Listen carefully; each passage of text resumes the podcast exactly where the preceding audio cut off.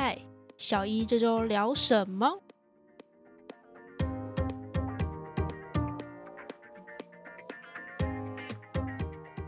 欢迎大家收听小鱼这周聊什么，我是 Q，然后一样有我们的 P 博士。大家好，这一周要聊的主题，其实其实我个人蛮期待的，因为我知道 P 博士是这方面他就是一个专家，完全就是他平常工作上最常接触到的领域。今天要跟大家讲个有关于霍乱的研究。那他说他要先讲个故事。对，霍乱这个这这个疾病，其实大家应该多多少少都听过。有。对，那其实现在的发生的状况其实并不是太多，但是它可能。会因为有一些食物或是环境受到这个霍乱弧菌的污染而造成的呃拉肚子啊，主要它就是拉肚子，那也有可能因为因此而致命的的状况。这篇的研究其实是要在讲说，霍乱它也是肠道的一个感染的病菌，但是我们肠道里面有很多所谓健康或是正常的肠道菌虫，那这些肠道菌虫呢，其实健康的肠道菌虫有呃能力去抵抗这个坏菌。那其实这个就跟平常优酪乳广告啊，就是说你们好体质，有好身体有好菌。就要问一下，那喝优优酪乳真的有用吗？以你的专业的观点来 说的好像大我每次跟大家讲说我在做这方面研究的时候，大家都问我这句话，就有一点啊，但是就看哪方面哦。这是优酪乳的话，它其实有它的一些功效嘛。那这些优酪乳的功效包含包含了，嗯，可能是促进你的新新陈代谢啊，还有最近比较新的跟呃，就是精神呃状况有有有帮助的一些益生菌都有关系，还有呃免疫调节啊、气喘、呃过敏这些有一些帮助啦。那你说它有没有 厉害到说就是替代药物？其实还可能不至于啦。但是就是它是就是呃维持了一个健康的状况。因为我自己本身的专长是生态学，那所以我会比较尝试用生态学的概念来解释这个。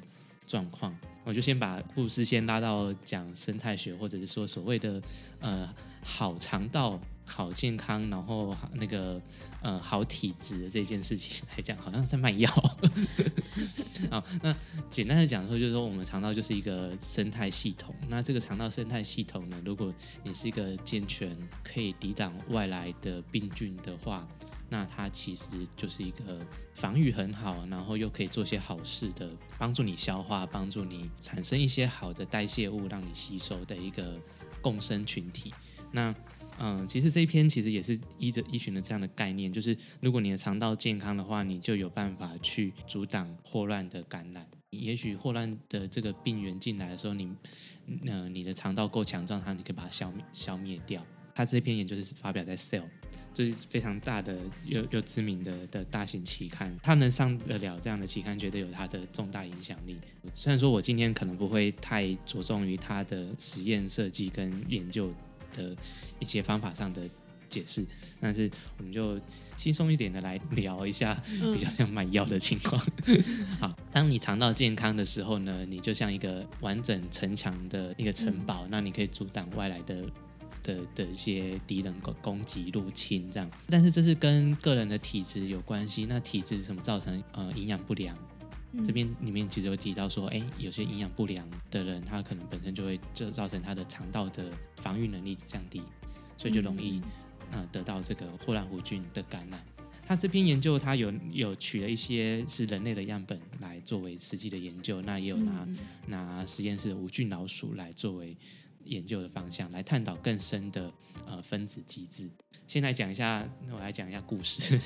我原来故事还没开始，还没开始，还没开始。好，那霍乱呢？一两百年前，霍乱其实还是一个像黑死病一样，会造成就是人口大量死亡，而且因为还没搞清楚它的病源来源之前，其实没有办法去琢磨。它怎么去防治它，就跟现在的就是 COVID nineteen 是很像很像。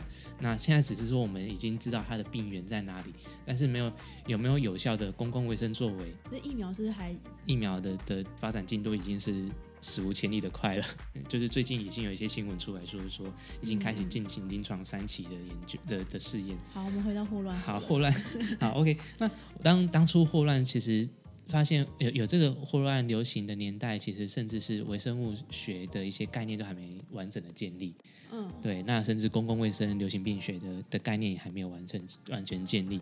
那十九世纪中的时候，在伦敦霍乱也是非常的肆虐。虽然伦敦它这个都市规划比较早，它有比它已经开始会有一些排水或者自来水系统，但是呢，呃，水从哪里来，水从哪里去，其实就是仰赖着呃经过大都市的一个河流泰晤士河。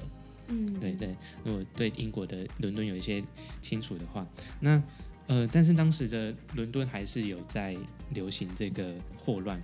霍乱怎么传播的？因为大家都得啊，又找不出病因来，那觉得说，哎，可能就是从空气传染。哦，对，类似像现在一刚开始就是肺炎开始传染的时候，大家有时候会怀疑说，哎，它会不会经过空气传染，还是接触传染，还是飞沫的传染？那但是最后是发现是透过呃霍乱是透过水来传染。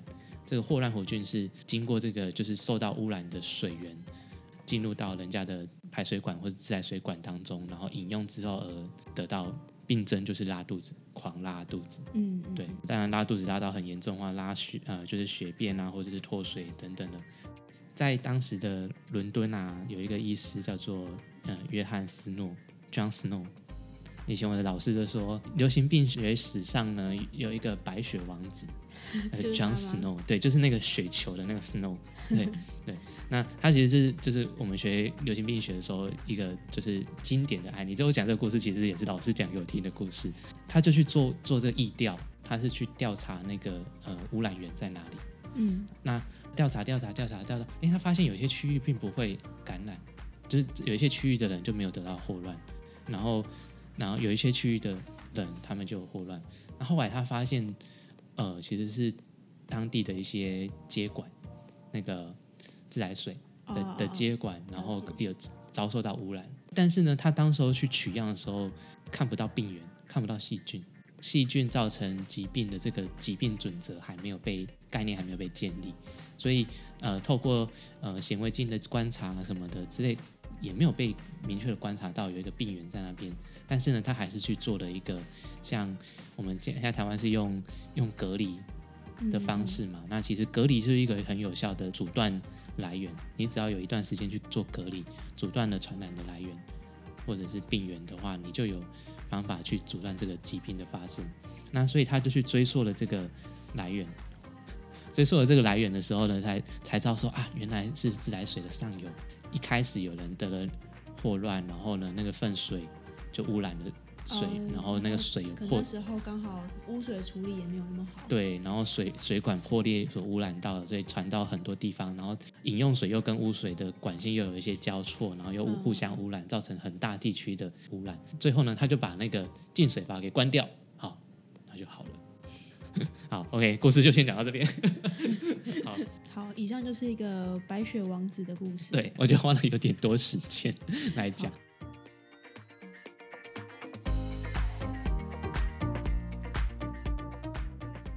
好，那回到主题来呢，住在一起的这些肠道菌呢，现在应该也可以把它称为维持我们免疫力的一份子。对对对，霍乱弧菌怎么感染呢？它其实就是这只细菌，它就要住下来。所谓的好菌，它是怎么阻挡它住下来？但是以往其实传统的医学研究都会喜欢挑到一只或是一个明确的分子来知道说谁，那这是对于治疗上有最大的的标的。我就是要针对它，然后我就来把它杀死，或者针对它把它加进去，那是哪个分子，我就把它做成药物来治疗。OK，那现在的研究慢慢的改观，它会有时候会知道说，哎，其实是一群分子、一群细菌、一群东西在作用。嗯，对，那不见得是唯一一个。那当然这篇还是会需要把主要的主角讲出来。那等下这次主重要主角叫做 Brusha Obin。它应该没有中文名字啦。那对，其实是肠道里面常见到的一只细菌。那我们就称先称它叫做 B 菌。呃，我就先来直接就切入到正题喽。首先，他其实是找了一些健康的美国人，然后来呃来检查他们的看他们肠道的菌相。然后他也同时有去找了一些有得霍乱的一些人。那得霍乱的时候，他刚开始就会拉肚子嘛，所以他就看了他在拉肚子的时候的的肠道微生物的组成啊，以及。跟那个健康人的肠道微生物组成。嗯，那首先呢，他用简单几种微生物把它做成一个组成，作为肠道微生物的代表。那它呃就分别作为这一个哎有抵抗能力的微生物代表群。嗯，然后另外一群就是说，哎，他发现那个拉肚子那一群人，他的菌相，它里面的微生物就是有一群细菌，那那一群细菌是跟他那个拉肚子的状况是是相近的。然后他把它定义成两群，一个叫做失衡群，一个叫耐抗群。所以会拉肚子那群就是失衡型。对，失衡的一群细菌。然后那失衡的一群细菌就想说，哎，那一座城那边的城那一座城的城墙被敲了一个大洞了。嗯，但是它是不是就就没有办法抵抗外来了？哎，也许它还有一点点能力。有抗性群呢，它就是完好无缺的，但是不用到所有的所有的居民来来筑墙，嗯，它其实只要一群士兵来筑墙就好，所以他就是定义了一群十来只左右的一群细菌来作为就是重要的守护员。那他更直接挑选了三只作为就是重要最重要最重要的的守护员。嗯，好，那最重要的这三只当中，又有一只就是我刚刚说的那只 B B 菌吗 B 菌。好，对，那接接下来他其实都是拿这个 B 菌来实验。它让老鼠去接受了这些呃所谓的抗性群的细菌啊，然后或者是是有稍微破洞群的 这这的的这一群细菌，然后或者是把这两个混合在一起，哦，对，混合在一起，植入到无菌的老鼠当中，看它抵抗霍乱弧菌的抗性。首先，它会看到就是说抗性群跟嗯。稍微不太好的这个菌群呢混在一起，呃，还有个别这样来看，以及跟健康的人来看的时候，呃，那健康的人他的菌相其实就是一个最完整的。嗯，那它的这个肠道的组成的情，肠道细菌的组成状况，其实就跟抗性群比较像。那还有接下来次之的就是两种混合的，最比较不像的就是那种呃破洞群失衡型的失衡 失衡失衡型的菌相这样在一起，但是它也不完全是嗯失衡，它还是有一点点作用。接着，它其实其实就是去看说感染了之后，同时它也接种了这些菌相进去，看看它是不是真的有防护防护的作用。那当然，效果最好的就是那个有抗性的那一群，就是那一群就是一个精精英部队。次之的就是就是那个混合的，有一些比较弱的人在在里面，但是它还是有有一些作用，因为它的混合作用并不呃就是就是里面有一些加成作用，让它其实还保有一定的功用。失衡群他们其实也能稍微抵挡挡就是霍乱弧菌的感染住下来，那但是它效果上就是不不见得会那么的。霍乱弧菌它要住得下来，其实它是要产生毒素，它会让你拉肚子，其实是产生一些细菌的毒素。那这个细菌的毒素是是影响到它能否住得下来的主要因素。所以当就是作者他们其实是去做了一些突变的的手法，让这个致病的毒素给弄坏了，霍乱弧菌其实就住不下来了。所以也就是说，你刚刚那只 B 菌其实就是会去产生一些让霍乱弧菌没办法产生毒素的东西，破坏它的结构吗？还是说破坏它的毒素毒素的这个东西？它其实是从源头，就是不让它去制作出来，就是药物或者是就是说在治疗方面擒贼先擒王，对对对，就是看是从哪一个地方，例如说你就是针对那个东西就把它，嗯，像我们现在说抗体，抗体它其实就是直接去综合那个病毒对，或者病毒它致病的蛋白。OK，那那也有就是说，哎，那我就直接干脆把它消灭掉。那吃像平常吃药呃抗生素来杀细菌，就是直接就是消灭掉那个细菌。那另外呢，就是说，诶，它可能让它共同，它可能本来就存在你身体上，只是说它它不小心长太多了，开始肆虐的时候造造成疾病。那我们是把它产生，把它数量压下来，或者是它把它产生有毒的东西给去除掉。它其实这篇文章它最后的一个就是结尾的时候，它是其实说提供了一个预防医学的一个呃手法，就是你其实从从营养下手，哦，是因为这只菌本身就是可能在健康人的肠道本来就是一只呃比例占算比较高的菌，所以只要你营养不失衡的情况之下，其实它就是会自己长出来。嗯，是这个意思也许是，或者是说，哎，嗯、它本来就存在嘛，但是你的身体弱的时候，你你的抵抗力也弱，病菌有办法趁虚而入。即使你有一些好的防卫部队，也可能难以难以招架。这样，那其实就是多方面去去做啦。也许它是一个帮助诊断的因子，以及帮助、哦帮助你复原的因子。那也许你可能多吃一点这只细菌喜欢的食物，我刚吓一跳，多吃一点那只细细菌。因为它可能被做这成益生菌也说不定啊。但是但是其实比较自然的方法就是你你多吃细菌喜欢的食物，因为如果说有些细菌它是喜欢吃纤维的，有些细菌喜欢吃那这只细菌喜欢吃什么？呃，如果以它的亲戚来讲，它的亲戚来讲是是是喜欢吃纤维、代谢糖类的一些细，菌大。家多吃纤维，多吃菜。对，其实多吃多吃营养均衡其实是帮助蛮多面向好的。就是刚刚说的精英部队当中，其实有几几只嘛，他们都有去测试。那其实这一支它的抑制抑制那个霍乱弧菌产生毒素的效果最好。嗯，对那但我们现在知道是谁在做了，那到底是谁的什么在做，我们还不知道。嗯，好，那接下来就是要讲到另外一个东西，就是胆盐。胆汁是由我们肝脏所分泌的，那它会储藏储藏在那个胆囊里面。那我们在吃进食完吃了一些油脂类的食物的时候，胆囊就会把胆汁分泌到我们的十二指肠来，然后进行了乳化的作用。那乳化作用完会帮助我们比较好消化呃代谢跟消化吸收脂肪类的物质。那但是有一类的那个呃胆盐呢，叫牛磺胆盐 （taurochorate），就是牛磺胆盐。那这个这个东西呢，它反而是会促进呃霍乱弧菌它产生毒素的。那个霍乱弧菌它接收到这讯讯息之后，然后接收到这个分子的讯息之后，它就开始制造毒素。然后它制造毒素之后呢，它就会呃让它更好住下来，然后然后产生更多的毒素去感染宿主。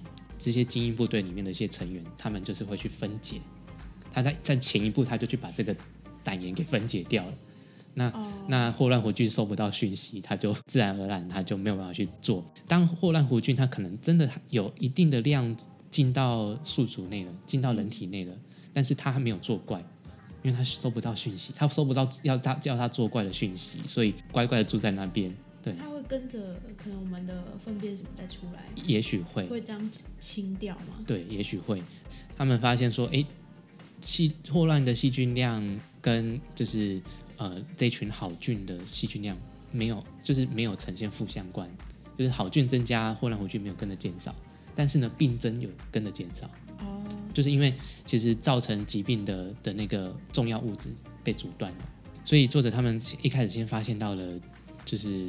是什么菌？就是 B 这支菌 b r o s h a opium 这支细菌。那 b r o s h a opium 这支细菌呢？他们后来发现呢，是因为他们阻断了胆盐的这个讯息，来被呃霍乱弧菌给接收到。他知道说是去破坏它，那是什么样的工、呃、什么样的东西去破坏它？那就是这些细菌主要是有一个叫它缩写叫 BSH，嗯胆盐胆盐水解酶。嗯，它其实就是把胆盐给水解掉。好，那如果说，但但是其实肠道细菌它们的胆盐水解，他们有去分析说，哎，肠整体的肠道细菌里面的胆盐水解酶其实有很多种种类，大概将近十种种类吧。但是有一些是没什么功效的，但是这它就是基因上或是结构上其实是就是那个那个胆盐水解酶的酵素结构，但是呢，其实只有这个 b r o s h a obium 这一次产生出来的酵素水呃胆盐水解酶呢，它的功效是最好的。最后呢，就把这个胆盐水解酶的基因给克隆的话选植出来，那从从这只细菌把它选植出来，然后呢，把这个基因送到大肠杆菌去表达。嗯哦，很好玩的是大肠杆菌，哎，这是我们做实验用的大肠杆菌。嗯，那但是它刚刚刚刚其实前头讲的那一群失衡群的细菌当中，其实也包含了大肠杆菌。哎，大肠杆菌其实它是很常见的细菌，但是它常常跟一些坏人一起出没。你觉得它有点污名化的感觉？对，因为它其实本来就很很多，但是它好像 常常会跟这些坏菌一起出现。对，那当然，它跟它很很容易生长的特性可能有一些关系。因为之前有一篇研究呢，也是类似像这篇的研究设计，他在看有一种因为抗生素滥用抗生素而导致的院内感染疾病，嗯叫困难梭状杆菌感染。嗯那那一种疾病也是狂拉肚子的。对然后就是就是大家的治疗方式就针对那一只困难梭状杆菌去治疗。那那之前有美国的一个一个教授研究呢，他就是发现说，诶，其实还是有一些细菌会喜欢跟这只困难树状菌一起生长的坏伙伴。对，E. coli E. coli 那个就是大肠杆菌，它又又出来了。对啊，我不知道是不是他他他是去助纣为虐，还是还是他就是，他只是四海之内皆兄弟而已。呃，也许是啦，但是不知道。好，但是大肠杆菌它是一个很好的研究工具。对，那好，接下来讲的大肠杆菌并不是来作乱的，它是只是拿它只是一个载体。对，那它就是把呃这个 B 菌的这个呃胆盐水解酶呢，把的这个基因放到大肠杆菌里面。是帮我们当成一个代工厂，帮我对对对对对东西。对，因为相对来讲，那个大肠杆菌比较好养。对，对对对，因为这只 B 这些 B 这只 B 菌它其实是厌氧细菌。哦，对，那所以它其实饲养呃就是要培养条件其实比较困难麻烦。嗯那呃好，那同样呢，确定的是这个分子的作用，就是大肠杆菌制造出来的这一支 B 菌来源的胆盐水解酶，制造出来之后，再加到牛磺酸胆盐的这个培养基，然后同时有有那个呃霍乱弧菌的的培养基上面的时候，它确实是有效的抑制的。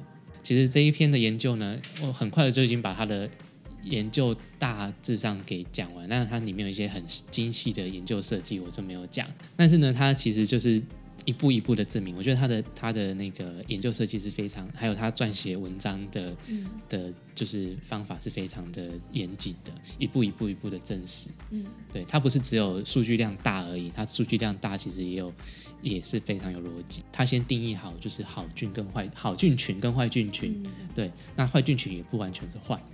好，那但是好菌群当中呢，好菌有作用，那到底是谁呢？他把真正的这只 B 菌 b r o s h a album 给挑出来了。嗯那接下来知道是谁了，怎么作用，他开始探讨的是分子的层次，怎么样发生化学反应去、嗯去抵挡抵挡这个呃坏菌的入侵、坏菌的感染，找到了是什么的可能的基因，然后那是可能是基因呢，它再把它选择出来，拿到另外一个载体上面去表现出来。那表载体表现出来的时候，它再去做了一次实验验证，哎，确实就是这个分子在作用。从巨观好了，其实它也看我们也看不太到它，它很小，但但相对的巨观，然后到了很微观的分子层次去把它证实出来。好，那对于说这个研究的未来展望，确实确实是对于治疗疾病，然后还有预防医学，其实是一个很重重要的里程碑。好，如果你自己有在做研究的人，其实就应该大家知道，可以登上 Cell 是一个，嗯，你不是光有庞大数据就可以解决的事情。对，好，然后如果你对这篇有兴趣的话，因为我都会把这篇就是每一篇 paper 每一篇研究的主题，它的名称是什么，我都会列在资讯栏，然后你可以自己再去看一下。